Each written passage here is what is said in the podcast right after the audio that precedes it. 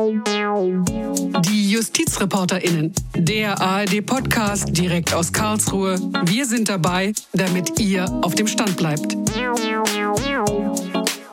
Hallo zusammen, willkommen zu Folge 48 der JustizreporterInnen. Schön, dass ihr dabei seid. Mein Name ist Kolja Schwarz und heute, heute wollen wir über das Thema Suizidhilfe sprechen. Also die Fragen, wer darf, wer kann, wer muss vielleicht bei der Selbsttötung helfen, Angehörige, Ärzte, vielleicht sogar der Staat?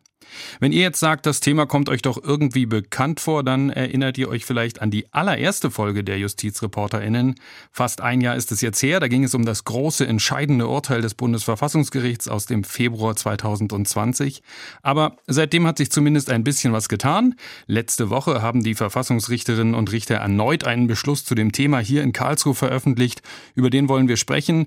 Und im Januar war ich drei Wochen in Berlin als Reporter im Hauptstadtstudio der ARD. Und in dieser Zeit wurden im politischen Berlin die ersten Gesetzesentwürfe zum Thema Suizidhilfe vorgestellt. Auch die wollen wir uns anschauen. Ich habe heute Morgen mit einem Mann gesprochen, der eine schwere Lungenkrankheit hat und irgendwann selbstbestimmt aus dem Leben gehen will, der selbst geklagt hatte vor dem Bundesverfassungsgericht. Da hören wir gleich mal rein. Aber jetzt begrüße ich erstmal meinen heutigen Hauptgast. Am Telefon zugeschaltet ist Katrin Helling-Pla. Herzlich willkommen. Hallo, vielen Dank für die Einladung. Frau Helling-Pla, Sie sind Rechtsanwältin, Fachanwältin für Medizinrecht und seit 2017 für die FDP im Bundestag. Und Sie beschäftigen sich unter anderem mit dem Thema Suizidhilfe sehr stark, haben da auch jetzt an einem der Gesetzesentwürfe maßgeblich mitgearbeitet, über den wir gleich sprechen wollen. Aber ich möchte Sie zunächst mal fragen, wie Sie überhaupt zu dem Thema gekommen sind. Hat Sie das schon als Rechtsanwältin beschäftigt oder haben Sie vielleicht sogar einen persönlichen Bezug dazu? Eines der Themen, das mir hier so in der Beschäftigung, also gewissen persönlichen Bezug natürlich, ähm, diskutiert man auch im pri privaten Umfeld. Im Anwaltsalltag geht es eher dann um Fragen wie Patientenverfügung oder Vorsorgevollmachten. Aber eines der Themen, das mich hier so ja, relativ ähm, in meiner Anfangszeit als Abgeordnete äh, beschäftigte, war ein Urteil des Bundesverwaltungsgerichts das unser Bundesgesundheitsminister ja ignoriert hat. Ich weiß nicht, ob wir da im Detail noch, ob Sie. Da sprechen wir gleich drüber, genau. Ja. Ich dachte es mir. Genau, und das hat Sie sozusagen bewegt und ähm, das ja, war sozusagen ein Schwerpunkt Ihrer Arbeit am Beginn Ihrer Zeit im Bundestag. Es ist einfach ein mega Aufreger gewesen, das Urteil. Ähm, unser Minister hat eine höchstrichterliche Rechtsprechung schlicht ignoriert und ähm, Betroffene im Regen stehen lassen ähm, die sich dann auch teilweise, mit denen ich teilweise auch im Austausch gestanden habe. Und äh, ich fand das einfach rechtsstaatlich so bedenklich und fast unglaublich, äh, dass das in der Bundesrepublik Deutschland passiert, ohne dass es ihm ja so richtig auf die Füße fällt bis heute. Mhm. Und ja, Wollen so habe ich angefangen, mich sehr, sehr intensiv mit dem Thema zu beschäftigen. Gut, über dieses Urteil wollen wir gleich noch ein bisschen sprechen. Lassen Sie uns einen Schritt zurückgehen noch. 2015 äh, hat der Bundestag nach einer emotionalen Debatte und einer Abstimmung, in der der Fraktionszwang auch aufgehoben war, die geschäftsmäßige Förderung der Selbsttötung unter Strafe gestellt, den Paragraphen 217 Strafgesetzbuch geschaffen. Und geschäftsmäßig muss man nochmal erklären, meinte dabei nicht, dass da Geld fließen musste, sondern es reichte, wenn die Hilfe irgendwie auf Wiederholung angelegt war. Also jeder, der einem anderen wiederholt beim Suizid geholfen hat, der hat sich strafbar gemacht. Sie waren damals noch nicht im Bundestag und Sie waren, glaube ich, auch keine Befürworterin dieses Verbots. Aber vielleicht können Sie uns trotzdem mal erklären, Sie haben das sicherlich interessiert verfolgt. Warum hat sich da eine Mehrheit damals dafür gefunden oder warum hat sich eine Mehrheit für dieses Verbot entschieden? Können Sie uns sagen, was da die Beweggründe waren? Ja, ich glaube, die Beweggründe oder der Ansatz, warum man eine Regelung gemacht hat, war, dass man Angst hatte. Angst davor, dass Suizidhilfe zur Normalität wird, dass es ganz viele ähm, kommerzielle Anbieter äh, gibt, die auf den Markt strömen und für große Geldsummen dann die sie betroffenen leidenden Menschen aus der Tasche ziehen für die dann Sterbehilfe leisten. Und das wollte man vom Ansatz her ja auch richtig unterbinden und hat dann aber am Ende eine Regelung getroffen, die auch die Betroffenen, die zu Recht selbstbestimmt aus freiem Antrieb äh, heraus sterben wollten und äh, diejenigen, die aus Nächstenliebe bereit waren, ihnen zu helfen, gleich alleine gelassen durch diese Regelung. Sie sagten gerade, müsste im Wiederholungsfall geholfen haben. Es ging ja sogar noch weiter. Das reichte ja im Prinzip, dass sie subjektiv es für mhm. möglich hielten, in einem weiteren Fall ja. äh, zu helfen. Sprich also im Prinzip war, standen, war jeder Arzt am Ende, der bereit war zu helfen, auch Palliativmediziner, die möglicherweise unterstützen wollten, stand dann da schon äh, mit einem Bein im Knast. Insofern ist völlig selbstverständlich oder, oder war eine logische Konsequenz, die man damals aber offenbar versucht hat, irgendwie vom Tisch zu wischen, dass nach dem Motto, naja, also theoretisch wäre das ja in Ordnung und geschäftsmäßig heißt eben auf Wiederholung und nicht für Geld und so weiter. Also theoretisch wurde ja immer gesagt, naja, es gibt ja noch die Möglichkeit für Ärzte zu helfen, aber faktisch gab es sie einfach nicht, weil die mhm. Regelung so eng war, dass jegliches Angebot am Ende verschwunden ist. Mhm. Dass sie im Grunde ein einziges Mal hätten helfen dürfen und das auch von vornherein hätte klar sein müssen. Genau, mhm. genau. Mhm.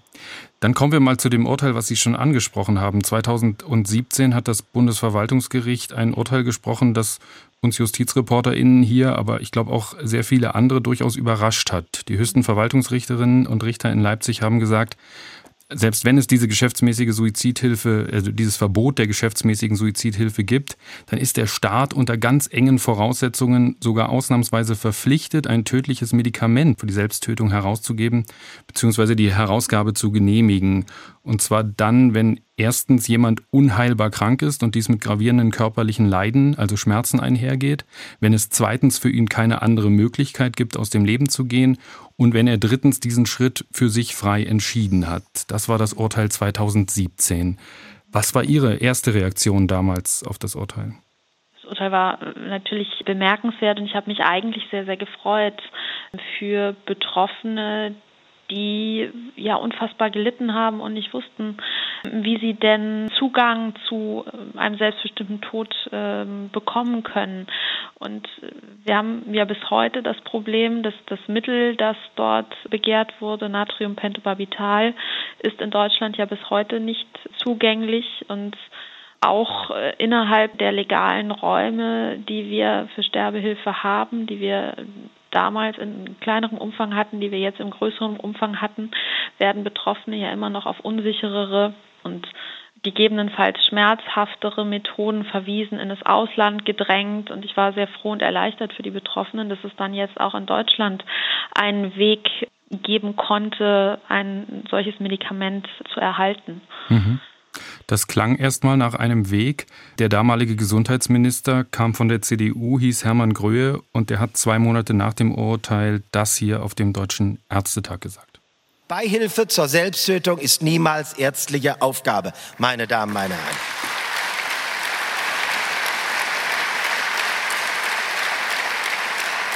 Und deswegen auch von meiner Seite aus nochmal ein klares Wort zu der Entscheidung des Bundesverwaltungsgerichts. Ich werde alles, was mir möglich ist, tun, dass keine staatliche Behörde, erst recht keine in meinem Verantwortungsbereich, jemals zum Handlanger einer Selbsttötung wird. Meine Damen, meine Herren, darauf können Sie sich verlassen. Ja, klare Worte und mhm. durchaus auch ein deutlicher Applaus unter den Ärzten, den man da hört, also Zustimmung zumindest unter denen, die da beim Ärztetag waren. Dann gab es nach der Bundestagswahl 2017 einen neuen Gesundheitsminister, den es auch jetzt noch gibt, Jens Spahn, auch von der CDU. Der sah und sieht, und das haben Sie vorhin angesprochen, die Sache im Grunde so wie sein Vorgänger. Und der hat das zuständige Bundesinstitut für Arzneimittel dann ja sogar angewiesen, sämtliche Anträge zwar zu prüfen, aber im Ergebnis abzulehnen. Ähm, und so ist es dann ganz vielen Menschen, von denen Sie gerade sprachen, die da Hoffnung hatten nach diesem Urteil, dann auch ergangen. Sie haben einen Antrag gestellt, das ging sehr, sehr lange hin und her und am Ende hat niemand das Medikament bekommen. Jetzt vermittelt man ja den Menschen immer an rechtskräftige Urteile, hat man sich in einem Rechtsstaat zu halten. Wie bedenklich fanden Sie denn das Verhalten der Minister? Vielleicht sagen Sie das nochmal. Ja, also äh, wenn man den Worten folgt, die haben ja offenbar oder dem, dem das hört, was er auf dem Ärztetag gesagt hat nochmal, er hat ja offenbar äh, Wort gehalten und sein Nachfolger gleich mit, dieser Nichtanwendungserlass. Das ist ja was, oder Spahn hat ja am Ende gesagt, liebes Bundesinstitut für Arzneimittel und Medizinprodukte, ihr dürft das Urteil in gleichgelagerten Fällen so nicht anwenden. Das ist ja was, was es juristisch gar nicht gibt, dass also die Exekutive, der Minister auf einmal hergeht und anweist, in gleichgelagerten Fällen also Rechtsprechung zu missachten. Mhm. Und ja, ich finde das rechtsstaatlich wirklich absolut bedenklich, nicht hinnehmbar.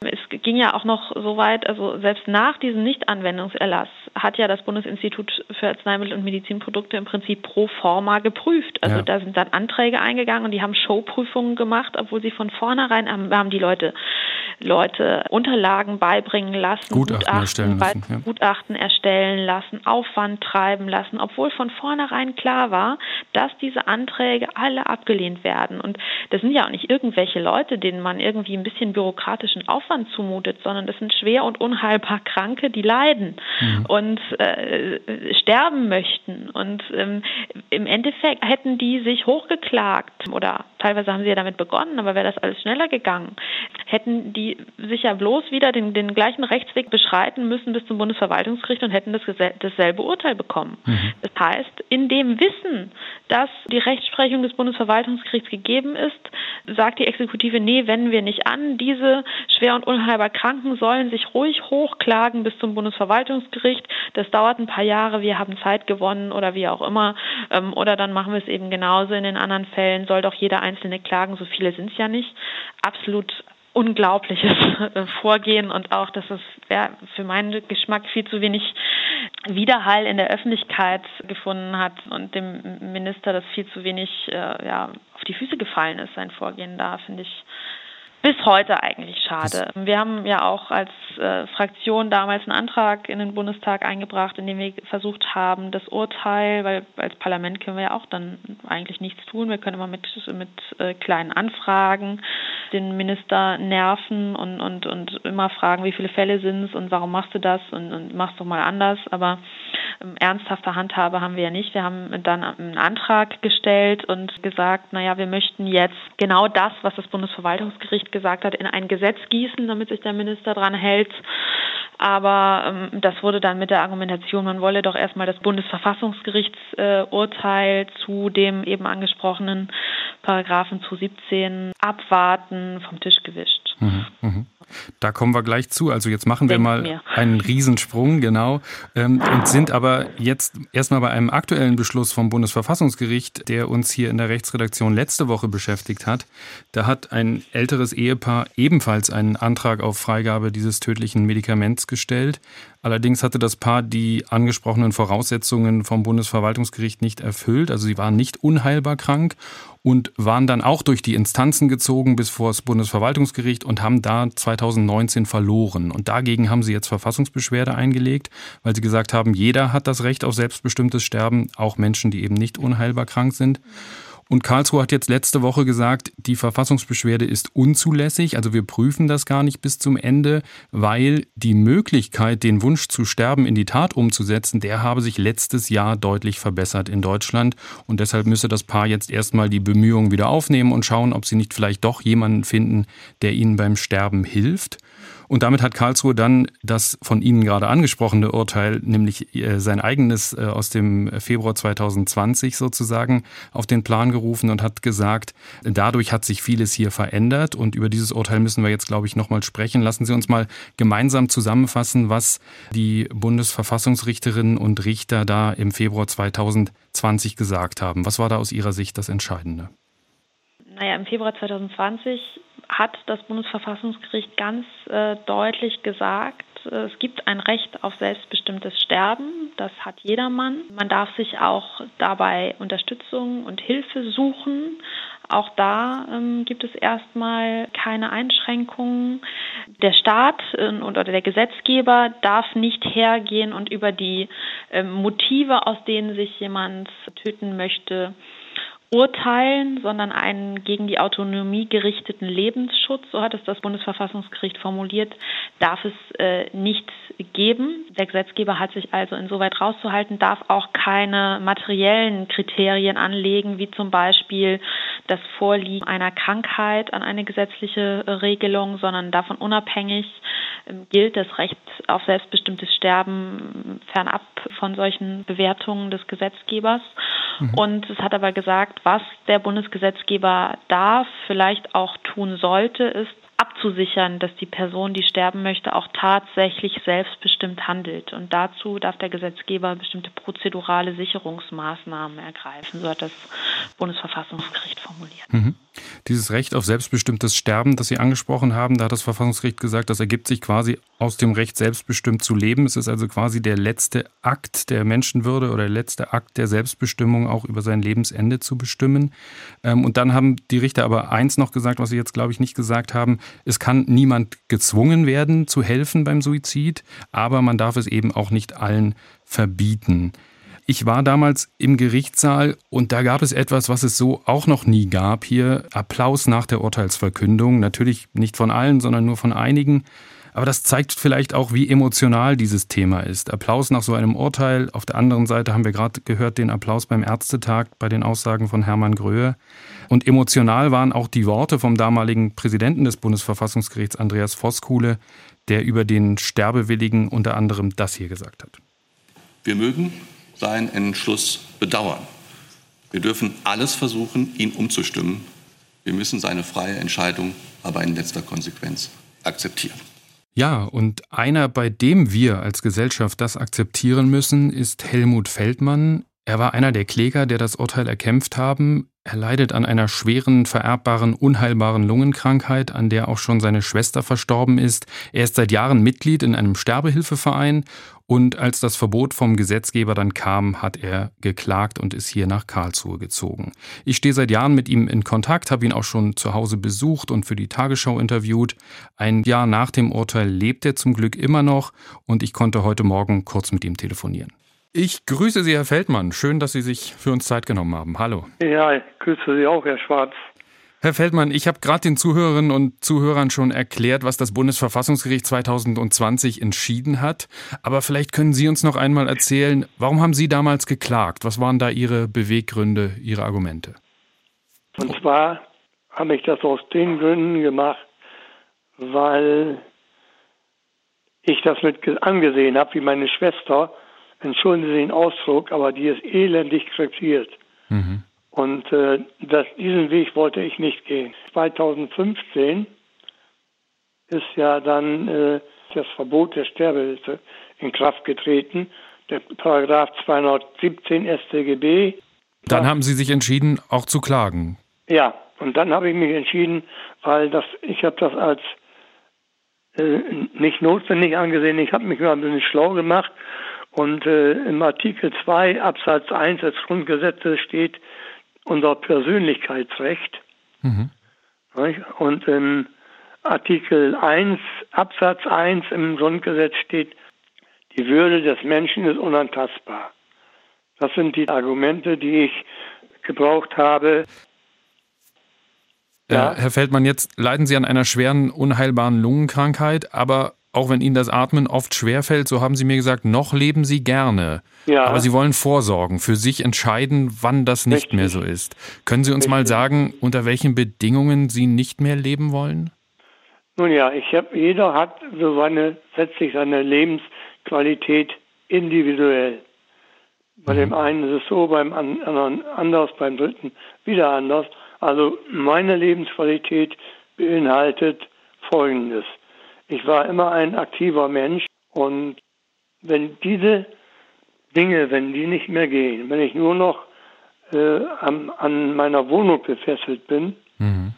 äh, dann habe ich keine Lebensqualität mehr. Mhm. Und dann ist für mich auch Schluss. Jetzt sind Sie Mitglied im Verein Sterbehilfe Deutschland. Das ist ja. der Verein von Roger Kusch. Ja. Äh, wie würde das denn bei Ihnen ablaufen, wenn der Tag für Sie gekommen ist, dass Sie äh, sagen, Sie wollen sterben, Sie haben diese Lebensqualität nicht mehr? Was passiert dann? Ja, ich müsste in Hamburg anrufen mhm. unter einer bestimmten Codenummer und äh, dann würde mir am gleichen Tag noch ein Termin gegeben, so schnell wie möglich. Und dann wird ein Arzt von dort aus geordert mit jemand von der Sterbehilfe. Und die kommen dann hier zu mir in der Wohnung. Das wird alles organisiert, auch äh, zeitmäßig. Mhm. Und äh, dann würde ich hier in der Wohnung auf der Couch liegen und würde die Infusion bekommen, aber den Infusionsknopf, den müsste ich selber drücken. Mhm. Und dann würden die beiden die, die Wohnung verlassen und meine Tochter wäre hier und wird mir die Hand halten und würde den Knopf drücken. Mhm. Wie, ja. wie ist diese Vorstellung für Sie, wenn Sie daran denken? Ja, das ist, die Vorstellung ist die, wenn ich daran denke, äh, ich hatte schon zig Anfälle, wo ich keine Luft mehr bekommen habe. Mhm. Und äh, das kann sich einer, der das nicht mitgemacht hat, kann sich das nicht vorstellen, was das für Ängste und für Qualen sind. Und äh, aufgrund dessen gibt es da für mich auch keine andere Alternative, nur die. Herr Feldmann, vielen Dank, dass wir auch heute noch einmal mit Ihnen sprechen konnten, dass Sie uns noch einmal von Ihnen und äh, dem, was Sie davon halten, erzählt haben. Haben Sie möglichst noch ganz, ganz lange die Lebensqualität, dass Sie im Leben bleiben. Alles Gute für Sie. Vielen Dank. Ja, vielen Dank auch, Herr Schwarz. Vielen Dank Ihnen. Ja, tschüss. Tschüss. Ja, das war mein Gespräch mit einem der Kläger. Frau Helling-Pla, jetzt haben Sie es eben schon angesprochen. Das Gericht hat damals auch gesagt, aus der Verfassungswidrigkeit des Paragraphen 217 folgt nicht, dass der Gesetzgeber nicht trotzdem was regeln darf in Sachen Suizidhilfe. Sie haben gerade schon gesagt, vielleicht hat das Verfassungsgericht sogar so ein bisschen gesagt, der Gesetzgeber sollte was regeln. Weiß ich nicht, ob ich das da rauslesen würde, aber er darf zumindest. Und Sie haben sich dann mit einigen Kolleginnen und Kollegen aus unterschiedlichen Fraktionen zusammengesetzt und da was erarbeitet. Vielleicht können Sie uns mal mitnehmen, wie ist das abgelaufen? Haben Sie nach dem Urteil die anderen Fraktionen da einfach angerufen und gefragt, ob sie mitmachen oder wie läuft sowas ab? Ja, so ähnlich war es. Ähm, also ich habe mir ja schon vorher Gedanken ähm, zu der Thematik gemacht, war auch mit äh, im Gerichtssaal und wusste, dass ich nach dem Urteil eine Initiative angehen möchte. Auch wenn das Bundesverfassungsgericht gesagt hätte, der 2017 kann bleiben, muss modifiziert werden, wovon ja nicht auszugehen war, aber angenommen, es hätte so etwas gesagt, hätte ich äh, mir Gedanken gemacht, weil die Situation ja aus meiner Sicht für die Betroffenen durch die enge Regelung des 2017 mehr als unbefriedigend war, eine Initiative zu starten. Aber ich habe mich dann, war dann sehr glücklich tatsächlich auch über das Urteil, habe im Zug gesessen und habe eine E-Mail im Zug zurück und habe eine E-Mail an alle Kollegen aller demokratischen anderen Fraktionen formuliert, in der ich ähm, ein paar Sätze zu dem Urteil äh, verloren habe und gesagt habe, ich würde mich freuen, wenn man sich zusammensetzt und an einer neuen liberalen Regelung, einem neuen liberalen Sterbehilfegesetz arbeitet. Mhm. Daraufhin haben sich Kollegen bei mir zurückgemeldet ganz viele unterschiedlicher Fraktionen. Da gab es dann teilweise Einzelgespräche erstmal. Dann gab es auch noch Leute, die 2015 irgendwie ähm, aktiv waren, mit denen ich dann auch noch mal irgendwie ähm, zusammenkam, weiß ich gar nicht, wie sich das ergab und das Gespräch gesucht habe. Und also es gab einfach erstmal wenig formal relativ viele einzelne Gespräche und äh, schließlich sind wir dann übergegangen in so, so Gruppentreffen. Dann habe ich dazu eingeladen, dass wir uns dann auch formalisiert in so Runden immer wieder getroffen haben. Teilweise ähm, jetzt dann in den letzten Monaten jede Woche mittwochs äh, nachmittags, um einfach die Themen äh, durchzudiskutieren und zu schauen, wie kann eine neue Regelung aussehen. Und am Ende ist es ja dann auch geglückt, einen Entwurf auf den Weg zu bringen. Mhm. Ähm, genau, und über den wollen wir sprechen. Genau vor zwei Wochen saßen Sie in der Bundespressekonferenz und haben den vorgestellt. Da war ich auch gerade in Berlin und konnte mir das anhören. Ein großer Punkt darin, Sie wollen für die Suizidwilligen eine Beratungspflicht einführen. Wer genau soll diese Beratung machen und wie soll die aussehen? Ja, Moment. Wir möchten erstmal neu die Möglichkeit einer Verschreibung von Natriumpentobarbital oder sollte es ein anderes Medikament sein, von Medikamenten zur Selbsttötung ermöglichen. Mhm. Das gab es ja bisher nicht. Und wenn jemand eine Verschreibung eines solchen Medikamentes haben möchte, dann möchten wir dass, wenn also diese, die, die Suizidhilfe in ein staatlich geordnetes Verfahren, eine Verschreibung eingebettet ist, ähm, sehen wir auch notwendig, dann eine Voraussetzung, äh, als Voraussetzung eine Beratungspflicht einzuführen.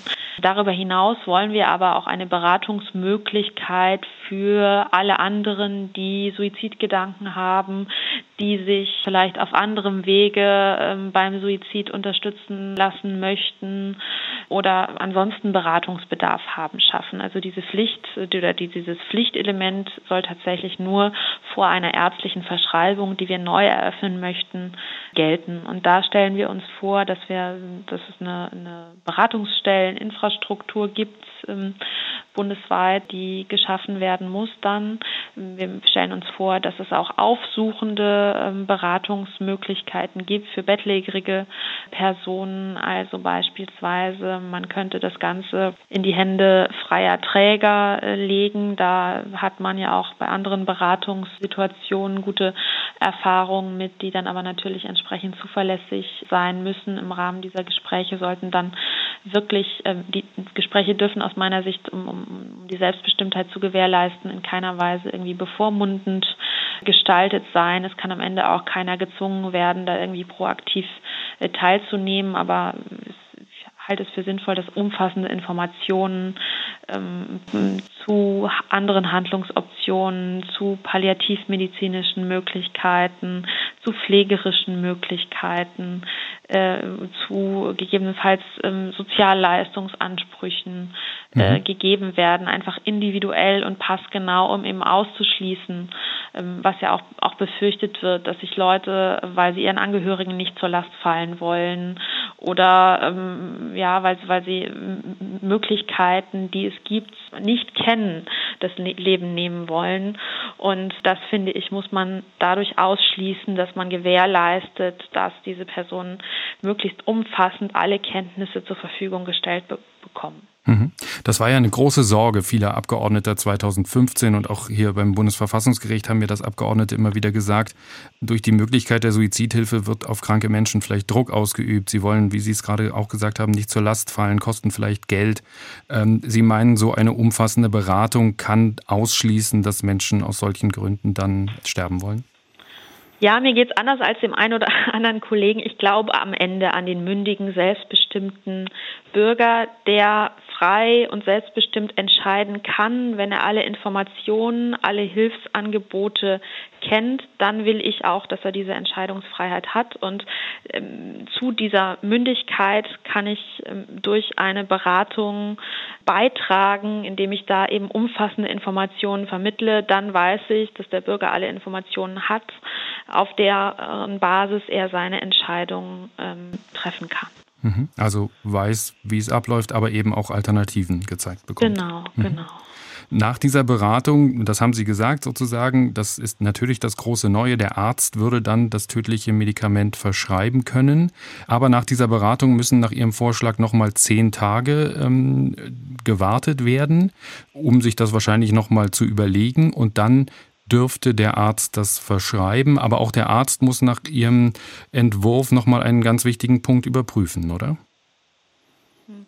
Ähm, naja, das Bundesverfassungsgericht hat im Prinzip, wenn man sich das Urteil genau durchliest, vier Kriterien genannt, ähm, wann jemand selbstbestimmt handelt.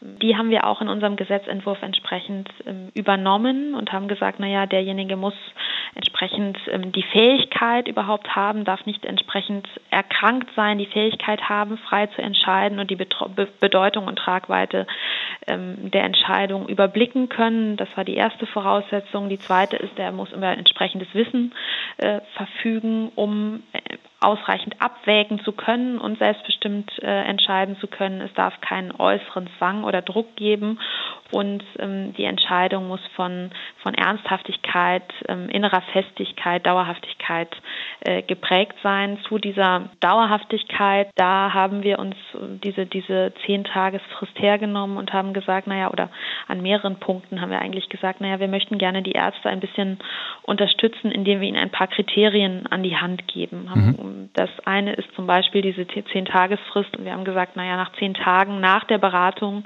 wenn der Betroffene dann immer noch klar äußert, sterben zu wollen, dann kann der Arzt in der Regel äh, nach zehn Tagen davon ausgehen, dass eine gewisse Ernsthaftigkeit, Dauerhaftigkeit in ausreichendem Maße äh, gegeben ist und nicht es eine reine Kurzschlussreaktion äh, ist. Dieser Sterbewunsch, es gibt aber durchaus auch Abweichungsmöglichkeiten von dieser Zehn-Tagesfrist, wenn jemand so unfassbar leidet, ähm, dann darf der Arzt abweichen und äh, natürlich muss aber, ist es der Arzt, der am Ende die Verschreibung vornimmt, also ist er auch derjenige, der sich vom Vorliegen dieser Kriterien überzeugen muss, also auch prüfen muss, ob äh, seiner Meinung nach die Fähigkeit, das alles zu überblicken, ähm, die geistige Fähigkeit, einen freien Willen zu bilden, gegeben ist und ähm, muss selbst nochmal aufklären, muss schauen, ob er irgendwelche Anhaltspunkte für äußeren Druck, ähm, Einflussnahmen hat, bevor er am Ende verschreiben darf.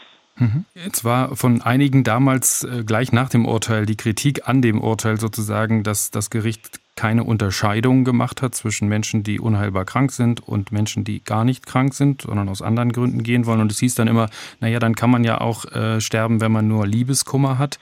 Ähm, was sagen Sie denen jetzt heute? Ja, im Prinzip ist das so. Also ähm, das Bundesverfassungsgericht hat gesagt, es gibt selbstbestimmtes Sterben und wenn jemand tatsächlich selbstbestimmt sterben will, haben uns als Gesetzgeber die Motive egal zu sein. Ich kann das persönlich missbilligen, aber ich, ich, ich darf es als Gesetzgeber oder kann es auch gesellschaftlich ähm, irgendwie nicht gut finden, aber ich kann es als Gesetzgeber nicht regeln und ich darf es, das finde ich auch richtig, dass ich mich da nicht über die Motive hinwegsetzen darf. Und mhm. Liebeskummer oder, oder solche, solche Kurzschlussreaktionen und, und da muss man eben schauen, ob äh, tatsächlich irgendwie eine psychische Erkrankung am Ende vorliegt. Das wird bei äh, Liebeskummer üblicherweise nicht der Fall sein und dann muss man gucken, ähm, wie ernsthaft und dauerhaft dieser Sterbewunsch äh, im, im Einzelfall ist wenn jemand zu dem Schluss kommt, aus Liebeskummer ernsthaft und dauerhaft äh, sterben zu wollen und das sein Motiv ist, dann und, und, und der, der, der, die freie Willensbildung nicht äh, beeinträchtigt ist, dann wird man ihm, ihm das am Ende zugestehen müssen, ja. Mhm. Jetzt hat das Verfassungsgericht ja auch gesagt, niemand kann gezwungen werden zu helfen, also auch keine Ärzte. Glauben Sie denn, da finden sich genügend Ärzte, die das freiwillig machen? Wir haben ja eben auch den Applaus nochmal gehört. Also das ist ja wahrscheinlich unter den Ärzten auch sehr umstritten, oder? Das ist absolut äh, umstritten. Wir haben auch in unserem Gesetzentwurf im Übrigen formuliert, dass niemand äh, gezwungen werden darf äh, zu helfen, natürlich auch kein Arzt gezwungen werden darf äh, zu verschreiben, weil es einfach eine, eine persönliche Gewissensentscheidung ist. Aber wenn Sie sich ähm, Umfragen angucken, die auch innerhalb der Ärzteschaft äh, vorgenommen werden, sind es schon immer nicht unerhebliche äh, Prozentsätze der Ärzte, die sagen, naja, ich kann mir schon vorstellen, im Einzelfall meinem Patienten zu helfen. Es gibt es im Übrigen auch äh, unter Palliativmedizinern, es gibt die, die, die, die, die bereit äh, sind, dazu unterstützen, wobei die Palliativmedizin nach außen hin ja immer oder manche versuchen da ähm, so, ein, so, so einen Konflikt zwischen Palliativmedizin und Suizidhilfe aufzumachen, den ich gar nicht sehe, sondern ich finde, das kann eigentlich ähm, gut, gut sind es nicht zwei Wege, die, die, die voneinander wegführen, sondern Wege, die sich im Einzelfall eben auch ergänzen können.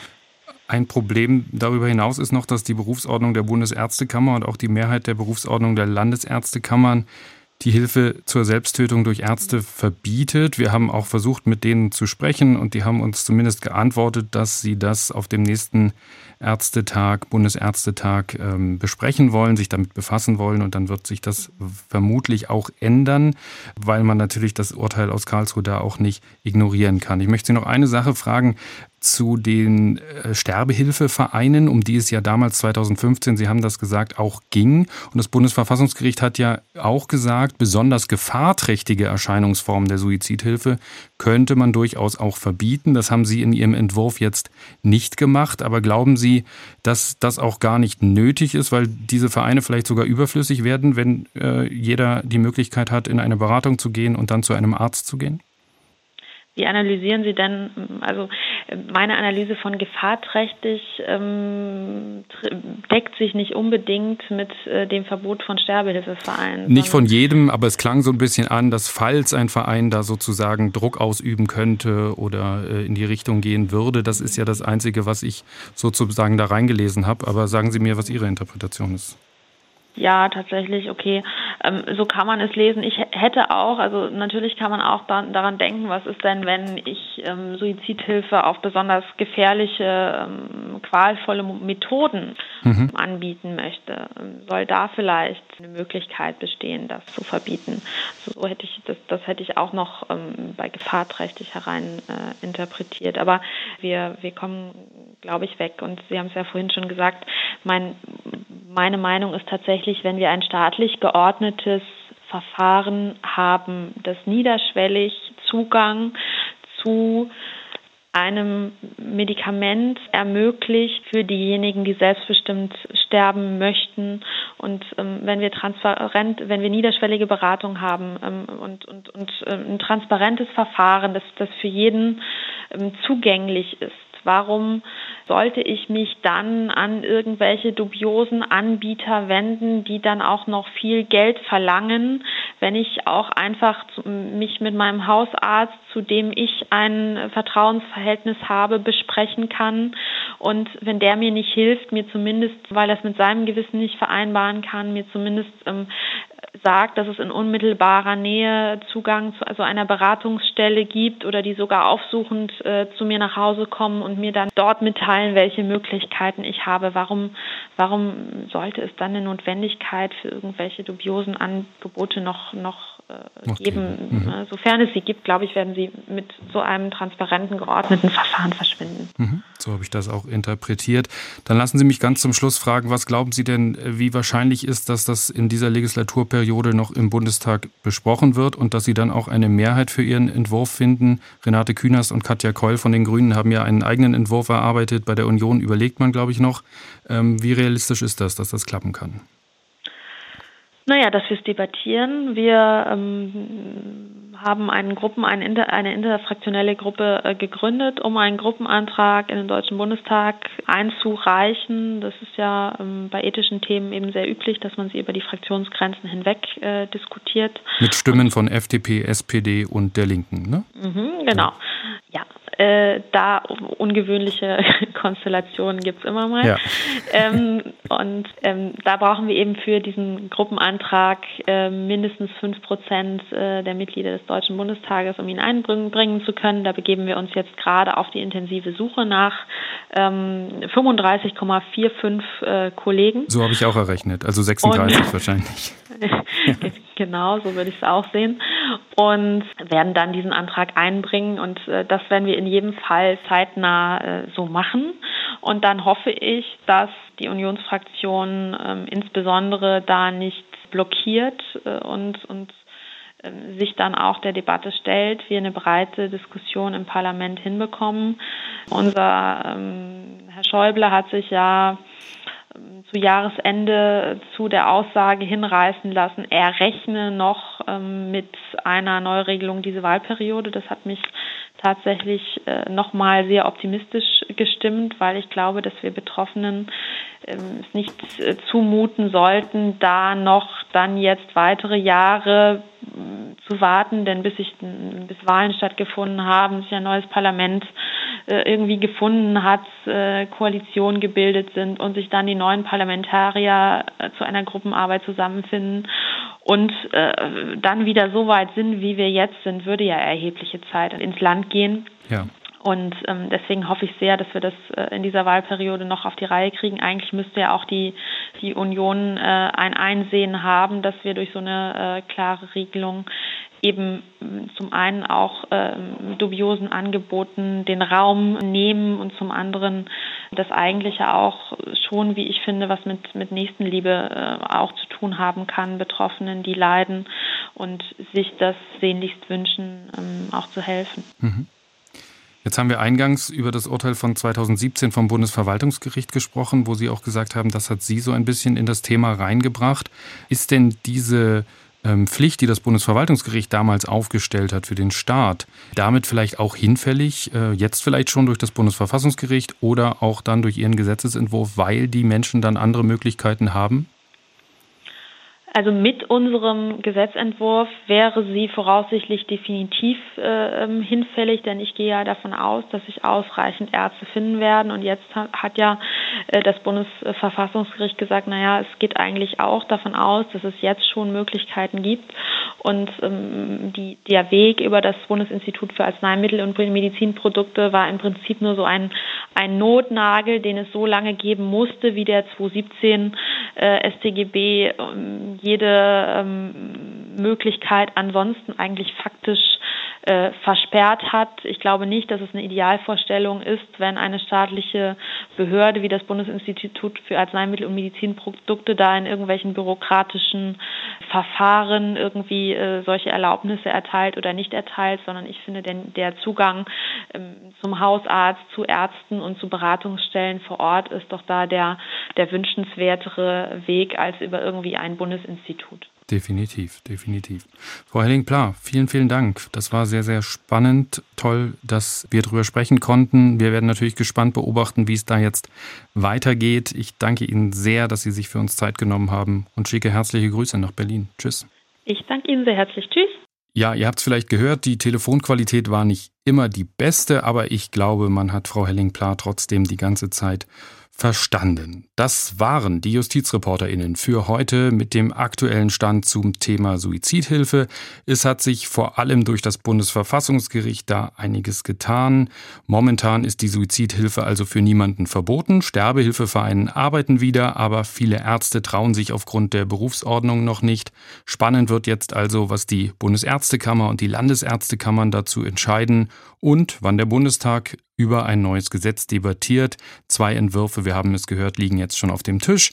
Wir werden sicher da weiter draufschauen für euch. Wenn ihr Fragen, Kritik oder Anregungen habt oder uns eure Meinung zu dem Thema schreiben wollt, dann tut das gerne. Wir freuen uns über Post unter justizreporterinnen.swr.de. Nächste Woche sind die JustizreporterInnen wieder da. Ich sag Tschüss, macht's gut.